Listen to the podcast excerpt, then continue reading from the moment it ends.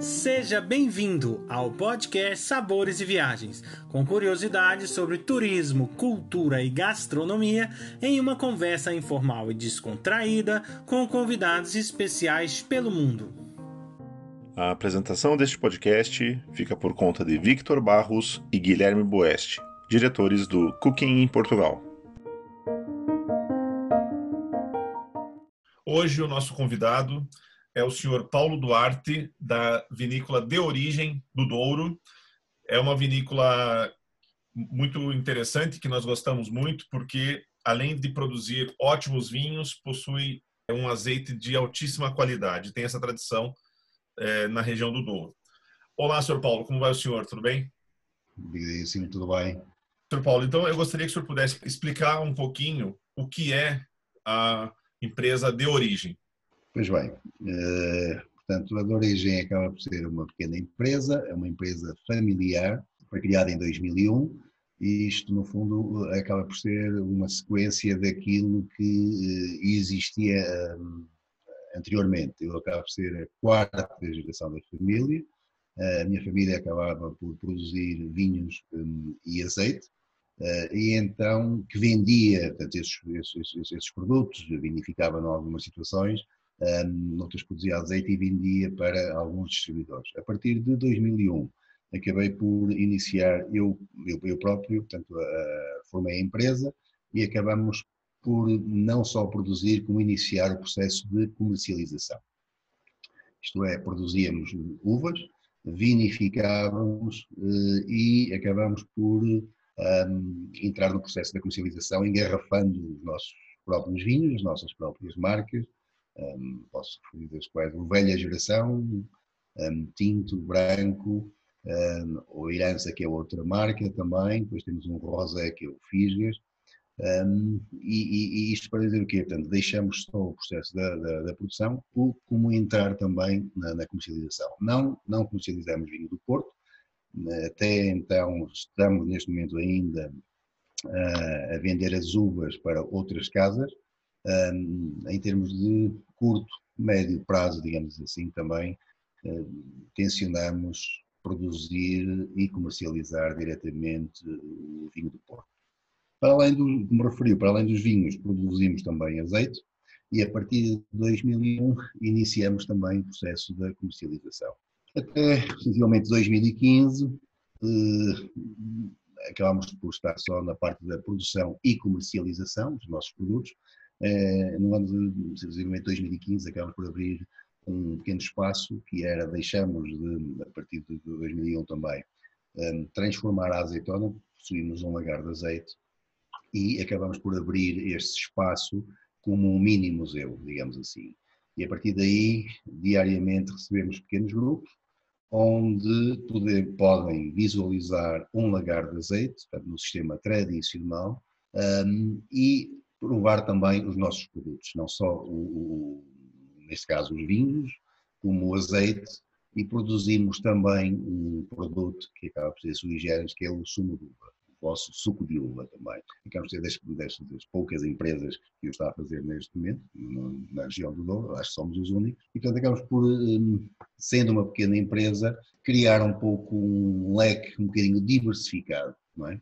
Porque temos neste momento Estamos a comercializar uh, os vinhos, o azeite, um, comercializamos também o mel, o sumo de uva e amêndoas. Tudo isto são produtos aqui desta região, um, para além da paisagem que nós temos. Nós estamos, a Doriga está, está um, sediada em Casal de Loios, uma pequena aldeia, uh, sobranceira uh, por cima do, do, do, do Pinhão, onde tem um dos dos miradouros mais conceituados também em termos de paisagem, já foi considerado pela BBC como uma das sete melhores paisagens a nível mundial. Portanto, acaba por ser uma pequena empresa, mas um pouco diversificada aqui no meio da região, onde estamos, portanto, para mim, isto acaba por ser um dos corações da região do mercado do que é esta, esta zona aqui, do, desta região aqui do Pinhão. Não só a história do De Origem, mas também os produtos, né? Porque um, um do, do, dos vossos produtos é a velha geração, porque eu acho que deve ter alguma questão relacionada aí com a própria personalidade, né? E da, da, da, da empresa. Poderia Sim. falar um pouquinho nós? o próprio rótulo, o próprio rótulo e as marcas, digamos assim, portanto, referi-lhes o velha geração, uh, o rótulo do velha geração acaba por ser, uh, estão lá contidas os nossos antepassados, portanto, tem umas fotografias, uh, são os nossos pais, os, nossos, os, meus, os meus pais, os meus avós e os meus bisavós. Como eu acabo por ser a quarta geração, sou aqui, tenho dois filhos também que se acabam por ser a quinta geração. Uh, isto no caso do, do, velha geração, temos, temos a marca é a velha geração, temos, onde temos os nossos topos de gama, tintos, grandes reservas e reservas. Depois temos uma outra marca que é o Irança, mas tudo isso tem a ver com a parte familiar, portanto, no fundo é as nossas origens. É? A herança que foi aquilo que os nossos antepassados nos deixaram uh, e o velha geração numa forma também de os homenagear, colocando no rótulo as próprias fotografias na garrafa no universo de muitas vinícolas que estão né, atualmente no Douro, que são muito grandes e tal, e muitas vezes não tem essa autenticidade como a sua, né, de ter uma, assim uma produção pequena.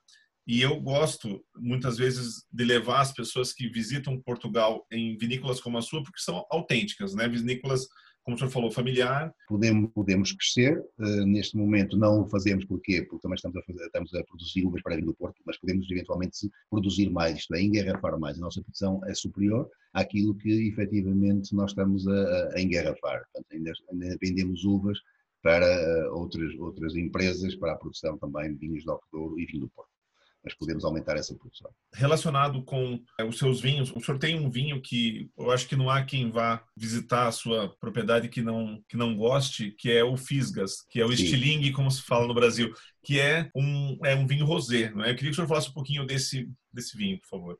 Sim, eu posso até adiantar e falar um bocadinho de todos. No caso, ainda somos uma pequena avenida, como dizem bem, ainda fazemos, no caso dos vinhos tintos, ainda são feitos no sistema tradicional, pisados a pé. Uh, portanto, e ainda há algumas situações em que mesmo os turistas têm essa possibilidade de o fazer. Indo nessa, nesse período, de, de, nessa época do ano, das vindimas, também terão a possibilidade de uh, entrar diretamente para os lagares, se assim o entenderem, e acabarem por, por um, um, ajudar-nos a fazer aquilo que mais tarde será vinho, digamos assim.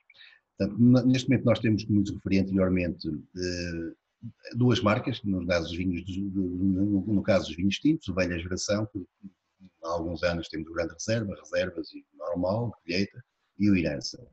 No vinho que referiu, especificamente o vinho Fisgas, portanto, o vosso estilinho, acaba por ser feito de uma forma um bocadinho diferente.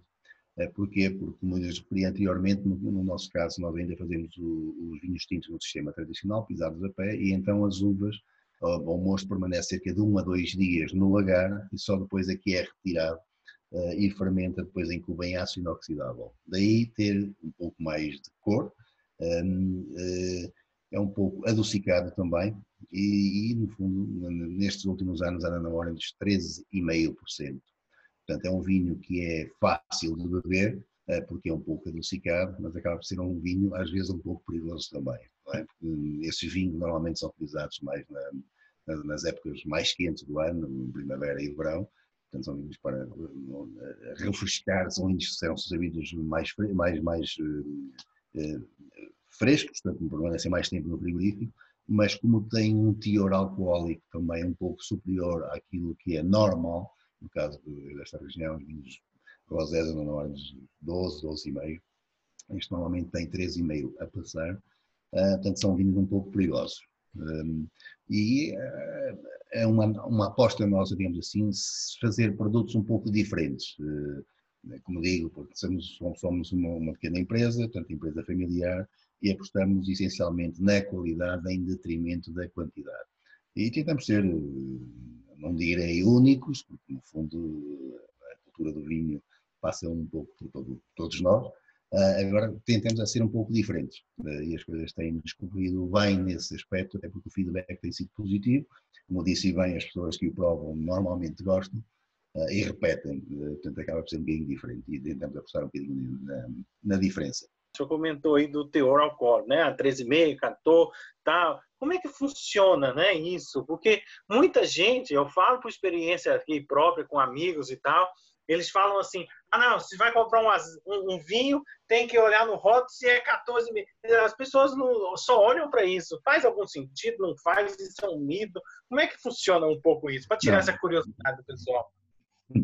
Nós, como sabe, nós estamos aqui na região do Mercado do Douro, no, no centro, de, de, de, num dos corações da região do Mercado do Douro, que, eh, como sabem, a região tem três sub-regiões, Baixo Córrego, Cima Córrego e Douro Superior, e nós estamos precisamente no, no centro, na, região Cima Córrego. Toda a região do Mercado do Douro tem um microclima específico também, acaba por ser uma região onde é bastante quente no verão eh, e fresquinha, costumo dizer, fresquinha no inverno. Eh, nós aqui no verão atingimos temperaturas na ordem de 35, 40 e às vezes um pouco mais, e no inverno temperaturas negativas, atingimos aqui facilmente menos 3, menos 4 e às vezes menos 5 graus. Portanto, como as vindimas são feitas em setembro, no, uh, no, ainda no, normalmente no caso dos vinhos tintos, um, são, são, isto tem um microclima, portanto o teor alcoólico é normal. Isto é, porque como há uma grande concentração de açúcar, depois a transformação em álcool um, é dieta, portanto isto quer dizer tem muito açúcar, vai ter obviamente muito teor alcoólico. Uh, são, o açúcar é o açúcar natural, nós não necessitamos de adicionar qualquer tipo de açúcar, é o açúcar natural das uvas.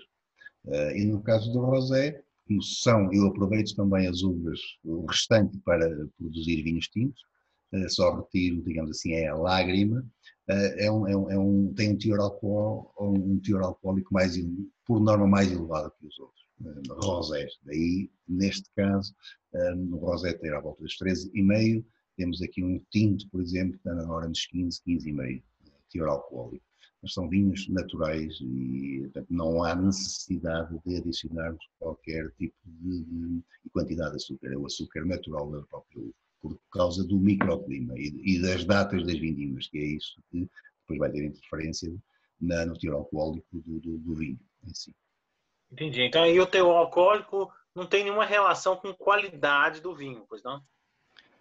Ou mais ou menos. Sim, a qualidade, a qualidade é um, é um bocadinho de, como é que eu irei te explicar isto?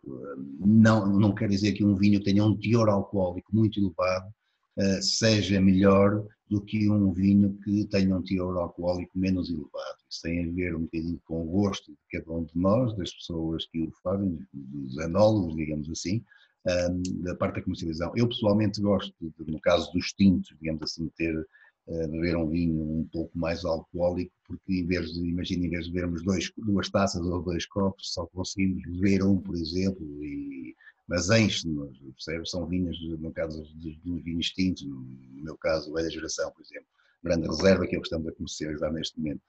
Uh, são vinhos, como lhes referi, feitos no sistema tradicional, portanto, pisados a pé, um, de uma forma artesanal, digamos, um, em que tem um teor alcoólico na ordem dos 15, 15,5. Um, e acabam por ser vinhos que, que eu gosto de acompanhar com um prato de carne, por exemplo, uma boa feijoada, um, porque nos complementam, digamos assim, a refeição. Mas isto vai um bocadinho do, do, do, do nosso gosto pessoal. Portanto, infelizmente, por um lado, eh, também não podemos beber este tipo de vinhos, digamos assim, e depois ir conduzir de seguida, não é, não é aconselhável. São vinhos para ser bebidos em casa, por exemplo, no caso dos tintos com este teor alcoólico todo, eh, sei lá, no inverno, estarmos à lareira, acaba por ser um, complemento, digamos assim, eu considero o vinho como um complemento de uma refeição, uma forma de estarmos com os amigos, numa, numa conversa animada, por exemplo. Eu queria que o senhor falasse um pouquinho melhor sobre esse seu azeite que tem é um aroma muito diferenciado e as pessoas sentem quando provam. Neste momento, como eu referi no caso do azeite, nós até 2001 produzíamos não só o nosso azeite como o azeite que transformávamos a nossa, azeitona como a azeitona das pessoas aqui da aldeia, das aldeias de limítrofes, inclusivamente algumas das, das, das quintas eh, com nome aqui na região, Uh, a partir de 2001, transformamos somente a nossa azeitona uh, e não neste sistema, no sistema a frio. Uh, aqui a qualidade do azeite vai ter interferência também no processo em si. imagino no sistema tradicional, um, e depois eventualmente poderão visualizar também onde eram, e vou-lhes explicar aqui muito rapidamente como é que era feito e a diferenciação entre um e outro. Portanto, no nosso sistema, as pessoas que nos visitam têm essa possibilidade de visualizar como é que era feito, como é que era transformada a azeitona em azeite. Tínhamos umas pedras em granito, que era onde eram esmagadas essas azeitonas, formavam uma pasta homogénea, demorava cerca de 30 a 45 minutos a fazer formar essa pasta. Essa pasta depois ia para um cilindro onde era aquecida em banho-maria, com água na ordem dos 60, 70 graus centígrados também, onde permanecia aí algum tempo, cerca de 30 a 45 minutos, eh, e depois era distribuída numas ceiras ou capachos digamos assim, que são os discos né, em, em, em, eh, em sisal e plástico, hoje em dia já era, já era uma mistura, uh, e, era, era, distribuída uma certa quantidade de, de, de, pasta ou massa e iam colocando um capaz por cima do outro, portanto isto era um capaz com massa, um outro, um outro, um outro, no nosso caso os carrinhos em ferro levavam cerca de 80 capazes, e depois esses, esses carros iam para uma prensa. Uh, onde, onde era a prensa, neste caso era completamente diferente, normalmente nós utilizamos, um, ao pensarmos em prensa, pensamos em, no caso do em que ela prensa de cima para baixo, aqui não, era um carro, tinha um pistão, um, era um sistema hidráulico que fazia com que ele levantasse e, e prensava portanto, de, de baixo para cima saía um líquido um pouco escuro, que era água e azeite, caía nos compartimentos uh, onde era adicionado água quente também, e aqui a base era o adicionamento de água quente, porque era para a separação ser mais fácil. Água na ordem dos 60 a 70 graus, como sabem também a água e o azeite não se misturam, o azeite como é menos, menos pesado viria ao de cima, digamos assim ao cima, e retirávamos depois esse, esse azeite para uma outra máquina que era a centrífuga aí adicionávamos também constantemente água quente e era o processo final, azeite para um lado e tudo o resto para o outro. Isto era a forma de produzir azeite no, sistema, no nosso sistema, no sistema tradicional. Hoje em dia é completamente diferente. É uma máquina só, digamos assim, que faz praticamente todo este processo que eu lhes acabei de explicar, de uma forma mais rápida, mais higiênica, porque as máquinas antigamente a base era ferro, uh, hoje em dia é aço inoxidável. Portanto, é mais fácil higienizar a lavar e a grande diferença é a temperatura da água utilizada. Isto é, hoje em dia, para eh, termos, obtermos um azeite de, uh, extra virgem, uh, a água não, utilizada não pode ser, ser, superior em termos de temperatura a 25, 28 graus. Portanto, tem de ser abaixo disso. Enquanto que nós no sistema anterior, no sistema tradicional que nos expliquei, andava na ordem de 60, 70 e às vezes até mais, 80 graus. Portanto, as, as, boas características, digamos assim, do azeite, em algumas situações desapareciam. Hoje em dia não, portanto, mantém-se ali.